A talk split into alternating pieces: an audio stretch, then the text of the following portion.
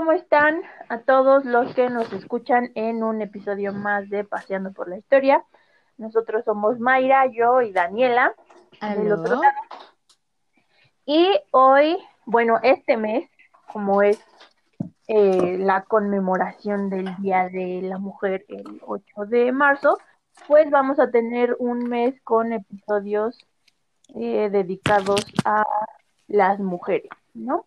Y hoy tenemos uno muy especial en el que hablaremos sobre mujeres relegadas de la historia, ¿no? Porque no todas las mujeres eh, han sido apartadas de, de, de, la historia, de algunas sí sabemos, de otras no conocemos, de las que no conocemos, pues no, no conocemos, una puede ser porque no hay información, otra porque alguien no quiere que haya información y eh, pues por muchas cosas más, ¿no? Entonces, estas mujeres que este, han sido relegadas de la historia o que no han sido reconocidas por su trabajo, este, que ha sido realmente importante, importante. para la historia, uh -huh. Pues no, no sabemos de ellas por, por eso, ¿no? Por la falta de reconocimiento. Entonces han sido privadas de, de ser sujetos eh, susceptibles de historizarse y de ellas vamos a hablar hoy. Y Daniela nos va a decir algunas mujeres muy antiguas que han quedado, eh, han quedado en el olvido o no bueno, no se sabe de, de ellas mucho. Dinos, sí. Daniela. Pues mira, Mayra, es eh, increíble la cantidad interminable de mujeres que han hecho muchísimas valiosas contribuciones a la ciencia, a la cultura, a las artes, a la filosofía, a todo, ¿no? Desgraciadamente y tristemente, muchas de ellas forman parte de la lista de mujeres que, como ya dijiste, fueron olvidadas por la historia, brutalmente asesinadas, este, opacadas mmm, por sus maridos, eh, eliminadas de la faz de la tierra por sus trabajos, pero nosotras nos dimos a la tarea de buscar y hurgar durante todo esto y vamos a reivindicar la labor de estas científicas, escritoras y personajes ilustres que no recibieron el crédito que merecen en este momento, porque recordemos que debemos de luchar y pelear por un igualismo en la sociedad, no irnos hacia hacia ningún lado eh, de la balanza, extremo. ningún extremo, exactamente. Porque recordemos que si nos vamos hacia los extremos, perdemos de vista que necesitamos ayuda del otro sector de la población para poder salir adelante. Y un ejemplo claro de ello es, bueno, nada más y nada menos que de Olympe de Gorgis. Bueno, espero estar pronunciándolo bien, si no, seguramente alguien que hable francés me va a matar.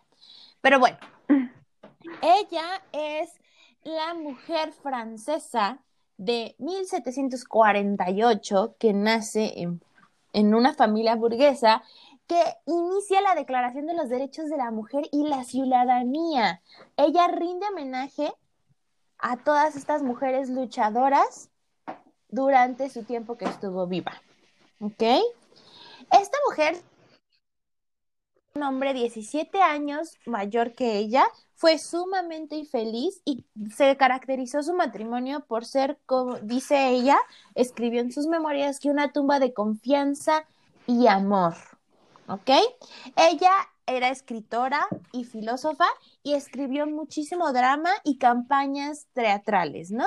Sus obras se representaban en toda Francia y ella escribió mucho sobre la esclavitud de los afroamericanos, en este caso serían los, sobre la esclavitud de las personas africanas, y así ella asumía una postura antiesclavista, por lo cual era boicoteada por los actores de los que eh, dependía ella para ganar su sustento sobre la representación de sus obras, porque ella era, era financiada por la corte de Versalles y ella se encontraba en la corte de María Antonieta, donde muchas familias nombres lucraban con la trata de esclavos, ¿no?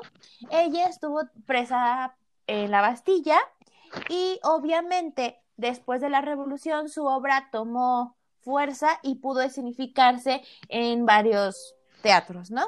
fue admitida eh, como uno de los amigos de los afroamericanos, un club bastante importante en Francia, y los dirigentes del movimiento expresaron su admiración. Ella era una mujer sangre azul, aún así era capaz de darse cuenta de todo lo que estaba mal en este momento, ¿no? Y bueno, como otro tema importante de esta es en 1789 sale en Francia la Declaración de los Derechos del Hombre y el Ciudadano por la Asamblea Constituyente de los Franchutes. Pero la señorita Olimpe no queda completamente satisfecha, ¿no? Porque este escrito le parecía que elevaba al heteropatriarcado, ¿no? Como dirían nuestras amigas actuales.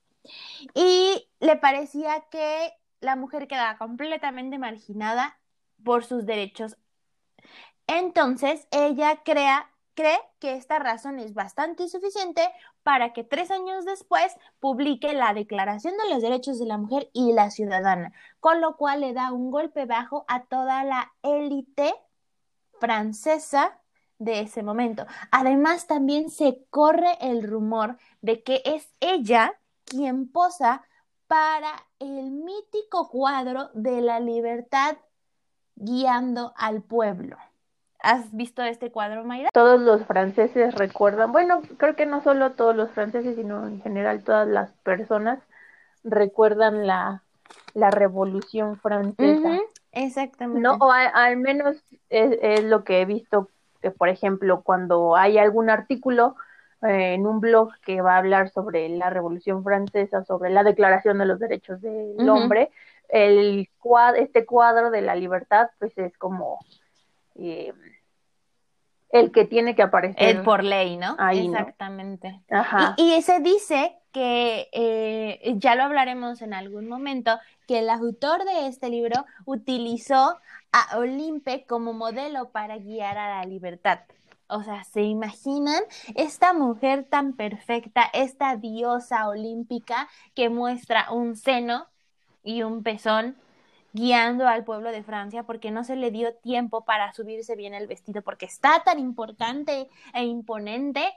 Ella, según es Olimpe, lo cual también causa un gran revuelo en la sociedad de, oh, por Dios, Olimpe desnuda, ¿no? Pero a ella le valía tres kilos de queso cottage, ¿no? Porque para Gorgeous, la mujer nacía completamente libre y permanecía igual de libre y en equidad que al hombre en derechos y obligaciones. O sea, no solamente en derechos, sino también en obligaciones, ¿no? Este es realmente como el mm, fundamento de una postura política que ella tenía, porque era, como ya les dije, era muy, mm, muy sagaz, ¿no? Muy fuerte en esto, ¿no?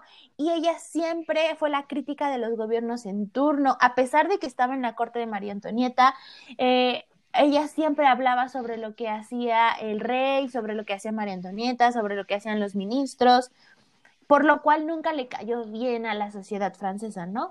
Por lo cual, varios años después, este... Era, era incómoda, ¿no? Era el personaje incómodo. era el personaje incómodo, ¿no? Em, ah, es, así como que te decían así de, mm, es mi pariente, pero sí, ah, no, no, como que no, ¿sabes, no? Tú sabes quién es tu pariente incómodo. Pero en este caso, aquí Olimpe era incómoda por sus ideas tan avanzadas en cuestión de igualdad. Inclusive me voy a permitir leer un pequeño texto que ella escribe, que creo que es el que realmente le puso el último clavo en su tumba, porque dice, hombre, ¿eres capaz de ser justo entre tus mismos semejantes? Si es así, ¿por qué tratas a la mujer como un animal? Una mujer te hace esta pregunta. Con esto te puedes dar cuenta tú que entonces no eres igual a mí. Con estas palabras es con lo que inicia la Declaración de los Derechos de la Mujer y la Ciudadana. Entonces, así como que se rompe así de, ¿no? Y esto, esto, esto le costó que ya, completamente dijeron, ¿sabes qué, mujer? te vas a la guillotina. Fue enjuiciada y decapitada en 1973. Entonces, obviamente, no iba a durar mucho después de este el asesinato de María Antonieta, ¿no? Sabíamos que ya se venía. Recuerden que después de que se guillotinan a los reyes de Francia, muchos nobles y muchos este, personas de abolengo empezaron a pasar por la hoja, ¿no? Y Olimpe. Pues iban, se los llevaron de corbata, ¿no? Aprovechando. Y. Antes de que se le acabara, perdón, antes de que se le acabara el, el filo a la guillotina. Dijeron, echen esta que nos está hostigando, dale ya, antes de que deje más hijos, porque obviamente tenía un hijo, pero pues se quedó a cargo de, de, su padre, ¿no? Y pues hasta aquí queda Olimpe. Realmente muchos de sus escritos eh, fueron ocultos durante la revolución. Sin embargo, después, como yo les dije al principio, eh, se volvieron a sacar y brillaron mucho. Pero obviamente, em, ya hablaremos en un especial sobre la Revolución Francesa porque es un tema bastante importante. Hubo momentos de luz y oscuridad en donde los textos o personas eran gratas o no gratas para el gobierno en turno, ¿no? durante la Revolución Francesa. Y eso fue lo que pasó con Olimpe, ¿no? Eh, este, durante un tiempo fue, era como la favorita del régimen en turno y durante otro tiempo, cuando se puso a se opuso a la ejecución de los reyes, eh, advirtió sobre los riesgos de la dictadura, de, de, lo difícil que iba a ser para Francia ir directamente hacia una república, eh, criticó mucho a Robespierre y a Marat y obviamente defendió a los diputados que estaban haciendo bien su trabajo, pues claramente iba a molestar a ciertas personas, ¿no?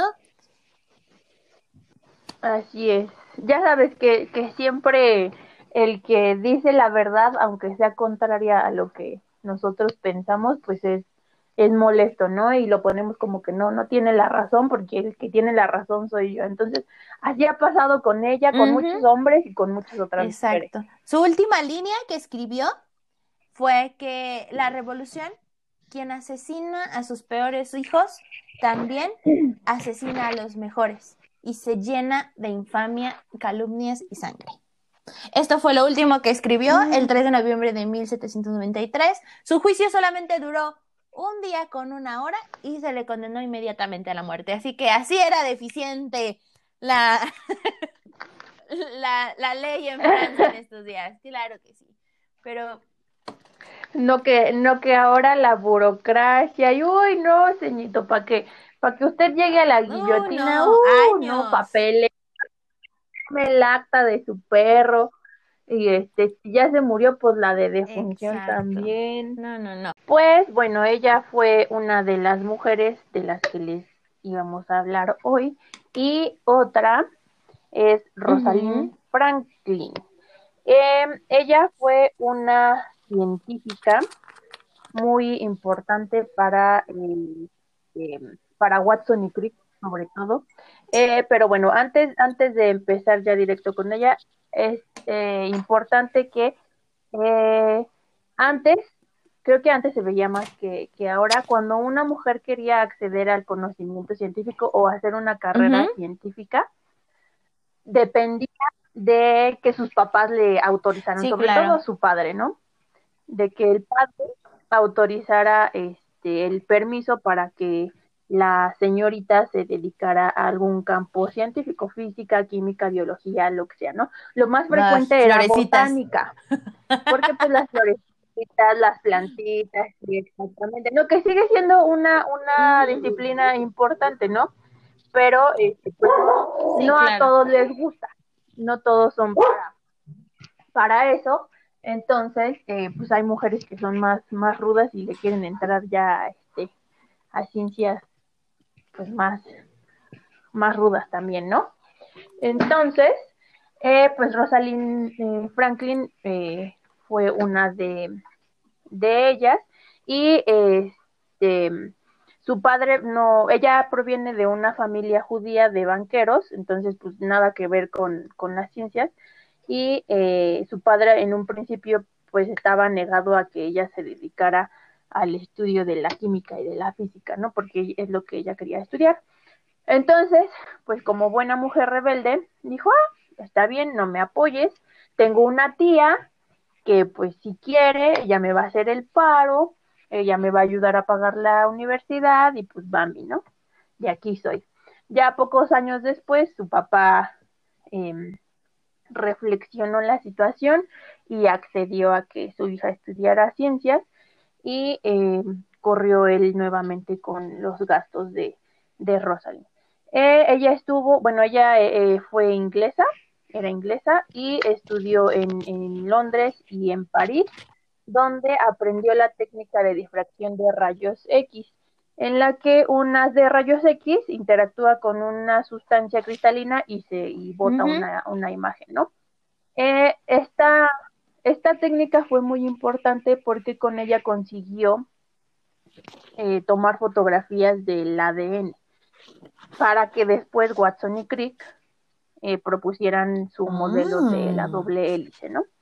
Pero eh, bueno, a Rosalind eh, ya que terminó sus estudios, obtuvo una plaza en el King's College, que este, pues era un colegio muy importante de información eh, científica, en donde pues obviamente, exactamente, y sí, sí era una genio, pero pues le tocó nacer en mal momento, porque pues la ciencia estaba prácticamente dominada por hombres, ¿no? Y las mujeres pues quedaban como relegadas al papel de asistentes o ayudantes y hasta ahí o sea, sabían que no, no podían o era muy difícil poder acceder a un rango más, más alto y con reconocimiento sobre todo, ¿no? Entonces, eh, en este colegio, pues ella se dedicó al estudio del ADN y mejoró el aparato que tenía para obtener la, las imágenes, ¿no? Entonces, este, ella obtuvo fotografías muy nítidas con la ayuda de, de un colega ah. estudiante suyo llamado Raymond entonces, pues el crédito no fue de solo de ella, sino lo compartió con... O sea, mientras que los otros le quitaron completamente su, su crédito, ¿no? Ella sí lo compartió con la persona que le ayudó para realizarlo, ¿no? Ahí ya habla también. Ajá, incluso, incluso, sí, incluso publicó varios trabajos con él en revistas este, importantes de, de ciencias, reconociendo qué linda. su ayuda, ¿no? Y en 1951 dio a conocer los resultados que obtuvo de estas eh, fotografías del, del ADN, pero no contaba con que en ese en esa presentación iban a estar presentes James mm. Watson y Francis Crick, quienes también estaban en momento en el, en el ADN, ¿no? Y en, en, toda esta cuestión de la genética. A partir de, de ahí, ellos conocieron el trabajo de Rosalind y empezaron a utilizar su información y muchas veces sin su ah. consentimiento, o sea, literal se lo que fue plagio. Bueno, también esa cuestión del plagio, pues en, en esos momentos era eh, pues frecuente, ¿no? Ahora ya es como más fácil identificar cuando está plagiando a alguien porque lo subes al Turnitin y ya pues, hay todas las coincidencias. Pero en ese momento pues no había no había Turnitin, entonces este uno tenía que estar muy actualizado para para poder identificar de cosas, ¿no? Eh, exactamente. Entonces, pues estos estos hombrecitos se clavaron su, su trabajo con la ayuda de un colega de ella que este, mm. con el que se llevaban muy mal. Típico. Y, eh, ajá, incluso vieron, sí, sí, siempre pasa, incluso vieron las imágenes de que ella había tomado del ADN sin que ella supiera. Y este colega suyo, este, de apellido Wilkins, pues se las mostró y, este, pues ya se clavaron su investigación para proponer su estructura del ADN y publicarla en la revista Nature, que era una revista muy importante, este, en donde se hacían publicaciones científicas. Y ella murió de cáncer años después, en 1958. Se dice que eh, probablemente debido a su exposición a los rayos X. Y en 1962, o sea, cuatro años después, Watson y Crick recibieron el premio Nobel por los suyos de ella, no los suyos de ellos. Más, más por proponer su, su estructura y sus investigaciones sobre el ADN, ¿no? Y no la, no la mencionaron, o sea, bueno, la mencionaron así como que pues muy vagamente, pero sí no reconocieron su, su trabajo, ¿no? Entonces ella murió en el olvido y los otros dos babosos recibiendo desde las manos del príncipe de Suecia, así de sí, somos nosotras. Exactamente, y, y este y pues qué mala onda, ¿no? Dice uno, o sea, se pasaron de, de gandallas porque ni le avisaron que habían tomado sus trabajos, sus investigaciones y ellos por ahí muy contentitos recibiendo el No, imagínate, ahorita de la mujer que nos toca hablar, de María Lejárraga, también ahorita te vas a echar para atrás, o sea, porque es una vida de una mujer, a la pobre no le tocó lo duro, sino lo tupido, o sea, realmente. ¿Estás lista para saber? Pues échamela ya de una vez, ya que me estoy enojando. Súper, súper prolífera. Es eh, de ella nació en 1874 y murió en 1974, ¿ok? Ella se casó con un vato llamado Gregorio Martínez Sierra, ¿no? Pero él era productor de cine y de teatro. Y ella, como saben, es escritora, ¿no? Bueno, pues la morra escribía que paquete surres, ¿no? Así súper increíble. Y su marido le dice, ay, amor, ¿qué te parece si escribes tú, lo firmo yo y se produce y así ganamos todos? Y ella, con su corazón enamorado, bella y feliz, dice, ay, sí, amor. Sumamente les voy a decir que su película, bueno, su escrito más importante, que es Canción de Cuna, que fue adaptada por el director Garci al cine, se le atribuyó al vato este y jamás le dio los, ¿cómo se dice? Los derechos, ni los créditos, ni nada por el estilo. Pero cada escrito que hacía él, ella, cada escrito que él se apropiaba, ya sin su permiso, ya así directamente, ¿no? Que, que hay una interrupción, que eso pues también era muy, muy frecuente en la literatura, ¿no? Bueno, en general, en cualquier campo del conocimiento, pues como las mujeres no tenían acceso a la, a la educación, o sea, Sor Juana, ¿no? Tenía que que firmar con otros. Entonces, así como Sor Juana, pues tenía que firmar con seudónimos, pues a muchas mujeres siglos más, más tarde, incluso todavía hasta el siglo pasado, les pasó igual, ¿no? Que tenían que firmar o con seudónimos que aludieran a nombre de hombre. De hombre. O con iniciales nada más y el apellido, que podía ser reconocido por el padre o alguno de los hermanos. Este, o por eh, con el nombre de sus esposos, ¿no? Entonces, pues ya también ahí había hombres abusivillos, listillos, que pues aprovechaban y... Abusivos no es la palabra, Mayra. O sea, mira, este vato Gregorio se llevaba todo el crédito tanto en la sociedad como en lo intelectual, ¿no? Pero obviamente ella era quien escribía. Los ensayos se, se detenían, los ensayos descritos de ella, porque María estaba escribiendo el último acto de una obra o algo por el estilo, ¿no? Pero extrañamente, lo extraño y lo frustrante es que todo el mundo sabía que esta chica era la que estaba detrás del éxito del vato. Y lo peor es que le decían que ella era la esclava negra de su exitoso marido. Solamente imagínate, o sea, cómo ¿Cómo se les ocurría dar cosas? Sí, o sea, súper feo, ¿no?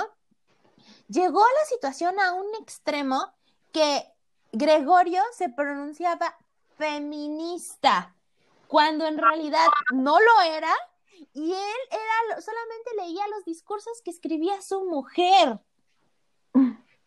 O sea, hay un libro que sacaron mucho después que se llama Cartas a las Mujeres de España, porque ella es de España, y ella dice que anima a todo el mundo, a todas las mujeres sobre todo, a liberarse e independizarse. Su nombre no aparece en ninguna parte, pero ella lo, escribió, ¿no? Y se sabe ahorita con todo lo que hemos este, avanzado, sobre tanto la grafología como los avances y todo esto que escribió, que fueron escritos por ella, ¿no? Eh, a pesar de todo el silencio que ocurrió con eh, María, eh, llegó a ser diputada socialista durante la Segunda República Española y esta experiencia la relata en su libro que se llama Una mujer por los caminos de España, ¿no? Ya cuando está completamente desterrada. llega un momento crucial en la dos momentos cruciales en la vida de esta mujer porque su marido se enamora de una actriz que se llama Catalina Barcerna, que es muy importante en España. Con ella tiene una hija, porque con, con María no, y desde ahí el matrimonio se rompe, pero ella sigue colaborando y escribiendo para y por su marido, y él los continuaba firmando. Años después, en 47, muere Gregorio y es cuando Catalina, la hija, exige los derechos de autor de su padre. O sea, le quiere quitar su trabajo. Le quita todos sus documentos a María y se va al exilio a ella. Entonces ella dice, no, a ver, ya voy a empezar a escribir con mi nombre porque se me está yendo toda la inspiración. Y empieza a vivir pobre, sola, y comienza a publicar. Aunque extrañamente, o no sé por qué, publican con los apellidos de su marido. Ella se hace llamar María Martínez Sierra y escribe sus memorias llamadas Gregorio y yo. Ahí escribe y desvela todo lo de la colaboración, o sea, le tira el teatrito al vato ya después de muerto, ¿no? Pero la gota que derrama el vaso es cuando escribe un cuenteario que se llama Viajes en una gota de agua, ¿no? Un libro de melancolías y de cuentos, ¿no?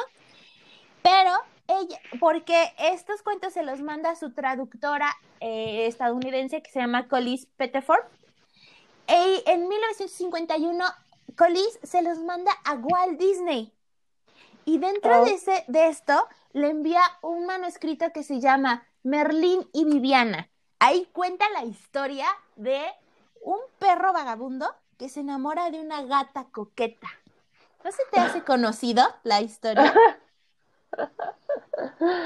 Dos meses después, Walt Disney le devuelve eh, la, la, este, ¿cómo se dice? El texto. Y un año después se estrena La Dama y el Vagabundo. Ah, mira qué chistoso ese Walt Disney. O sea, se estrena La Dama y el Vagabundo con un 50% de similitudes. La traductora estaba 100% segura del plagio y le dice a, a, María, le dice, le enviamos la carta a Walt Disney, la tuvo un par de meses, la devolvió diciendo que no admitían más obras de las que habían encargado. Y años después, se, sí, años después se estrena La Dama y el Vagabundo, cambió a la gata por una perra. O sea, y es obvio. Mendigo infeliz. Le vamos a tirar el teatrito ahora a Walt Disney. Sí, este fue vamos la a, Vamos a hacer complot. Fue la cabose para María, no, no, no, no, y, o sea, dice que fue a verla al cine, fue a verla, María, y lloró como jamás tenía la idea, porque estaba por una parte feliz, porque jamás pensó que podría llevar una de sus obras a la pantalla grande, porque siempre eh, se sintió opacada por su marido, a pesar de que ella era el, intelecto creador, ¿no? En esta cuestión. Pero ver esta historia en vivo le causó demasiados efectos encontrados, ¿no? Y ella le, este, Collis le dice, tienes que luchar, tienes que protestar. Y ella no, dijo, no, ¿para qué? Ya, ya está hecho, ya está logrado, ¿no? Dice, los parecidos realmente son muy escasos. El proyecto de Disney, según se comenzó a gestar mucho antes de que yo enviara el original, según ella, eh, este, María decía, pero Colid le decía que no. Entonces, para María ya dicen, ¿sabe qué? Ya no quiero más, ya no quiero más. Y eh, prácticamente lo último que se sabe de ella es que se deja morir en la soledad y en el exilio y en la pobreza. Muchas personas creen que comete suicidio. Entonces, este, es una de estas grandes mentes brillantes que se van perdiendo con todas estas cuestiones que le, que le pasaron. Sí, es una historia bastante trágica. Sí, está muy trágica. Sí. pero pues también que, bueno, a lo mejor por una parte lo entiendes, ¿no? Dices, bueno, ya, ya estoy harta y ya no quiero saber de esto, pero desde afuera dices, pues qué coraje, ¿no? O sea, digo, independientemente de, de que sea hombre o mujer el que lo haga, pues da coraje que alguien se clave su trabajo, ¿no? Ay, increíblemente. Sus ideas, porque uno cómo sufre para para echarle coco. Que de repente llegue cualquier baboso y te digan, no, pues ya no aceptamos trabajos y al año siguiente tómala. Sí, sale la película. No, eh, o sea, yo creo, yo me pongo los pantalones de María y digo, güey, pobre. O sea, prácticamente su cara es el meme de, güey, ya, ¿no? ya déjenme una, solo una que nos cuesta. No inventes. Tú tienes a otra chica, ¿no? Que también la pasó. Exactamente. Y, eh, y también eh, por el marido. Ay, ay, por Dios. bueno, esta no estuvo tan trágica, pero pues de todos modos uno termina odiando a esas personas que se agandallan. Bueno, ella es Esther Lederberg, nació en 1922 y fue una microbióloga estadounidense. Se casó con Joshua Lederberg, estudió la genética bacteriana, en especial eh, estos bichitos que llaman fagos, el fago lambda, que eh, este, este fago se dedica a infectar bacterias que se encuentran en la flora intestinal y provocan daños que inmediatamente no son visibles, pero a la larga pues se notan ya los, los estragos, ¿no? De la reproducción de estos fagos. Entonces ella descubrió que el fago lambda tiene dos ciclos de vida, o sea, mediante experimentos y este, etcétera. Los, los fagos tienen dos ciclos de vida. Uno implica la incorporación de su material genético en una célula ya infectada, pues entra el fago en la, en la, inyecta este, o vaya, transmite su material genético en, en una célula. Y el otro ciclo, se, em, o en el otro ciclo, perdón, se reproduce este, causando la muerte de la célula, ¿no? Entonces, ya que tiene adentro el material genético, el fago de, este, más bien, ya que el, fago transmite el material genético, ¿El material genético en la, el fago. gordo, gordo, gordo, gordo, gordo! ya que infecta a otra célula, se reproduce y causa, causa su muerte, ¿no? Entonces, pues así, así con, con otras muchas celulitas. Algo parecido como lo que ocurre con el cáncer, ¿no? Solamente que el cáncer se disfraza las células malignas de células benignas, ¿no? Ándale, algo por el estilo. Pero bueno, esto se da como a nivel, este, eh, ¿cómo se le llama? ¿Genético? Bacteriano, mm, bacteriano y genético. Ok. Y eh, bueno, ella se casó con eh, Joshua Lederberg y sus investigaciones, él también era, era científico, los dos trabajaban juntos, pero pues ella era como la que estaba, incluso dicen este algunos, que era más brillante que su esposo, ¿no? Solo que pues por ser mujer no estaba al mismo nivel. ¿Es en serio? no estaba al mismo nivel, según algunos, este, que, que su esposo para, para liderar trabajos, ¿no? Entonces, pues ella igual era como la asistente. Pero sus investigaciones permitieron demostrar la transferencia genética entre organismos sin eh, transmitir el ADN de la misma manera que se transmite de padres a hijos. Entonces, eh, cuando, cuando los padres transmiten su ADN a, los hijos, se le llama una transferencia genética vertical, ¿no?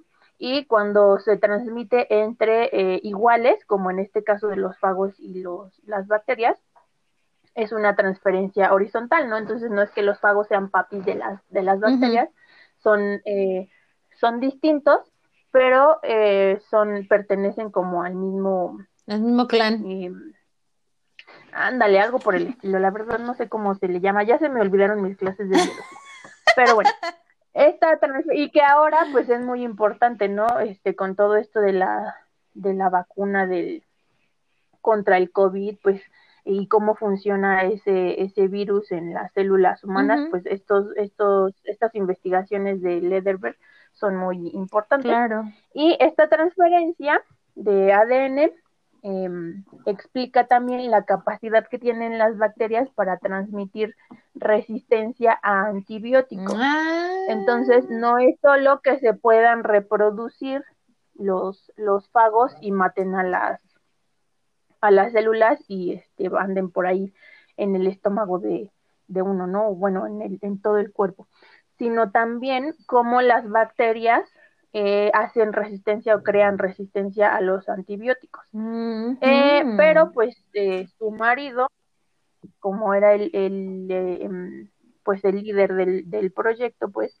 se llevó el reconocimiento y ella quedó relegada al papel de asistente. Entonces, Ay, eh, Dios. eh, pues no en el olvido porque em, sus colegas o algunos de sus colegas pues sí llegaron como a reconocer que, que era em, una científica muy importante, pues como no le tocó la suerte de ser hombre, su, su marido el que se llevaba los aplausos. Pues sí, e- es algo muy típico, ¿no? Es como estábamos comentando el otro día. Después de, antes del siglo XX, si no eras hombre, de tez blanca, de, de ricachón o de cuestión media, Sí, de familia. este, era, eras Familia completamente olvidado. O sea, valías chetos. Así es. Pues es- lo que, lo que, o sea, no solo con las mujeres, ¿no? Ahorita pues tomamos las mujeres porque es el mes de la mujer y queríamos hacer como algo alusivo a, pero pues pasa en general con muchos hombres, ¿no? Con muchos este pintores hombres, ¿no? Van Gogh murió este desconocido Pobre. y ya su fama surgió pobre y aparte todo se suicidó. Entonces su fama este llegó hasta después de, de fallecido, ¿no? Y es lo que sucede con muchas otras personas. Pues son eh, personas que no encajan en, en este modelo de ser hombre, ser este millonario, o bueno, ser adinerado y ser blanco. Y como no, no encajan en ese modelo, pues no caben. Sí, no ¿no? O entran sea, no caben de. para tener éxito, no caben para que su trabajo sea reconocido, sea cual sea, pintura, escultura, literatura, ciencia, lo que sea, ¿no? Entonces, como no, no son el modelo de, pues bye, ¿no? Exacto. Y, eh, y eso, pues, lo seguimos viendo hasta, hasta nuestros días, ¿no? También, o sea, con las mujeres, pues hay pocas, pocas mujeres estudiando en campos de la ciencia, hay pocas mujeres científicas, ¿no? Yo me acuerdo que cuando, cuando mis papás o cuando mis tíos estudiaban la, la carrera, pues tenían pocas compañeras Sí. mujeres, ¿no? Este, hay varios ingenieros, bueno, ingenieros, arquitectos, pero no, no, no se escuchaba de que hay pues mi compañera, o sea, era mi amigo o mi compañero o mi colega, pero mujeres, pues no. Y ahora también sigue siendo ya no tan raro, pero todavía escuchas que hay pocas mujeres que se dedican a las matemáticas Exacto. o a la física o a alguna ingeniería, ¿no? Porque pues siempre em, culturalmente se nos ha, ha dicho que, que estamos hechas para otras cosas, menos rudas. Exacto, e- e- es, muy extraño, ¿no? Todo este, este fenómeno. Inclusive hay que recalcar, y lo voy a, a tomar ahorita ya a modo de cerrar, que creo que debimos de abrir con esto, Mayra. Este, eh, el, ¿cómo se dice? Lo del efecto Matilda, el efecto Matilda. Es, es, es muy extraño, ¿no? Porque realmente el efecto Matilda es real. Es como tu efecto Doppler o el efecto Mandela. ¿No? Que muchas personas dicen que no existe, pero realmente es algo importante, ¿no? Y que es como el- la causa o el inicio de esto, ¿no? E, el efecto Matilda se supone que es como un prejuicio, ¿no? En un prejuicio, una sintomatología, algo que no es eh, notado al 100% o reconocido al 100%, pero es completamente real eh, que es en contra de reconocer los logros de las mujeres científicas, aunque ahorita se ha explayado ya no solamente científicas, sino también literatas, artistas, de todo, ¿no? Ya no solamente es una sola división, ya es general, ¿no? Y su creadora, o quien lo mencionó, y porque recibe el nombre, es por Matilda Joslin, ¿no? En su ensayo que se llama La mujer como la gran inventora, ¿no? Así es, y en, en, en este caso, en el, en el efecto eh, Matilda, pues, o sea, por una, una mujer, por muy buena que sea y, merezca el reconocimiento que merezca por cualquier eh, disciplina en la que se desempeñe, simplemente por, por ser mujer, pues no se le no se le da ese reconocimiento, no como se le haría a un hombre. Oye, hay hombres este, bueno, en general hay personas a las que se les reconoce y no han hecho nada en su vida o, o lo han hecho a base de, o a costa de, otras cosas, ¿no? Este, inhumanas, ¿no? Qué sé yo, esclavismo o, o sobajar a otros y, y subirse encima de todos los demás para, lograr algo. Para lograr eh, cosas, sí, o sea, eso pues pasa también con, con las mujeres, así que no es la idea de que, ay, las mujeres somos unas santas, porque no, o sea, también las mujeres de repente somos medio gandallas, pero eh, hay que reconocer, ¿no? Que sí hay una desigualdad eh, todavía muy visible, en, por lo menos en el campo este, científico. Em, en literatura a lo mejor ya no se ve no se ve tanto, bueno, en otras disciplinas no se ve tanto, es mucho más fuerte, sí, principalmente por ello. Sí, y hay, hay programas incluso de este, incentivar, para incentivar la, el interés de las niñas en, en la ciencia, ¿no? Que pues luego, no sé, este, dices, ay, pues, ¿cómo? O sea, son, son niñas y ellas ni se dan cuenta o, o, pues, no sé, o sea, cualquier cosa, ¿no? Pero inconscientemente creo que, lo hacen. según lo que encontré sobre el efecto Matilda, hay una investigadora que se llama este Harriet Zuckerman, ¿no? Harriet Zuckerman, ella hace una tesis, investiga muchísimo sobre este tema y realmente se da cuenta que el olvido es consciente y sistemático hacia las aportaciones de las mujeres, no solamente científicas e investigadoras, sino también todo lo que hace porque se programa el subconsciente de los niños, tanto mujeres como hombres, desde la infancia, para hacer esto. Entonces aquí es cuando, bueno, la historia de Harriet también es así de súper horrible porque su, su marido toma sus, sus trabajos, lo hace pasar por suyo y al final de cuentas se casan, contraen matrimonio. No, bueno, o sea, la pobre Harriet tampoco recibió el reconocimiento de su, de su tema, aunque al inicio a este efecto se le llamaba el efecto Mateo en la ciencia, ¿no? El efecto Mateo. Eh, después, Margaret es quien retoma este trabajo y después Matilda es quien lo visibiliza a la sociedad. O sea, imagínate, tuvo que pasar tres generaciones de mujeres, tres épocas diferentes para que saliera con Matilda en 1993. O sea, ¿cuánto tiempo pasó, no? O sea, tuvo que llegar a las manos de una activista mujer en pro de los derechos de la mujer, ¿no?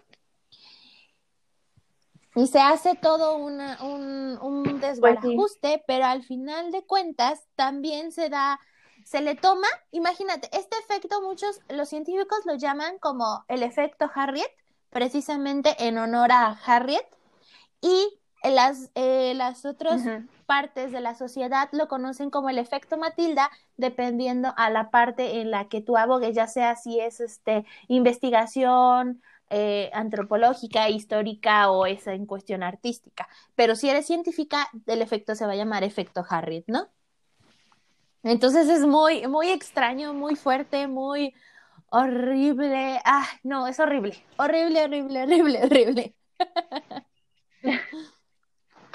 Por eso hay que hacer cosas que por muy pequeñas que parezcan, pues van generando cambios, ¿no? O sea, hacerlas con los niños desde chiquitos, para con hombres y mujeres, para que su cerebrito no esté programado y que a los 20 años, pues ya, este, las niñas piensan que piensen que su único camino en la vida es tener una familia, o sea, si, si tienen una familia y se casan y tienen hijos, está bien. También está bien, exactamente. es como estas, este, o sea, llevan a todos los caminos, dependiendo. sí, pues si a uno le hace feliz, o sea, mientras, mientras no te dediques a asesinar gente o a cosas deshonrosas, Está correcto. Pues está, está perfecto, ¿no? O sea, si quieres dedicar tu vida a, qué sé yo, ser empresaria y, y, viajar por el mundo y no tener hijos, pues está bien. Si quieres tener hijos y un perro, pues está bien. Si quieres vivir con 20 gatos y 10 perros, pues está bien. ¿No? Al fin que cada uno los mantiene. cada quien es tu trasero y tú lo rascas. Lo que no está bien es decir, ay, pues tú tienes que hacer, o sea, tu hombre tienes que hacer esto, esto y esto, tienes tu mujer tienes que hacer esto, o sea, no está bien que se les den como roles este decretados, ¿no? Tanto a los hombres como a las mujeres. Exactamente, sí, a, ambos se, les, se les debe enseñar que, que los dos tienen que cooperar en la casa porque los dos viven ahí. Los dos pueden aportar, los dos pueden hacer diferentes cosas y no pasa nada. O sea, mientras, mientras haya coordinación. Pues yo creo que con esto ya terminamos, Mayra, alargamos un poco el podcast, pero creo que es eh, bastante importante, ¿no? Sí. Que nos díganme ustedes, o sea, creo que pongámoslo en un término neutro, ¿no? Vuelvo a repetir, si alguien, a, alguien, ¿no? al género humano es discriminado, ¿no?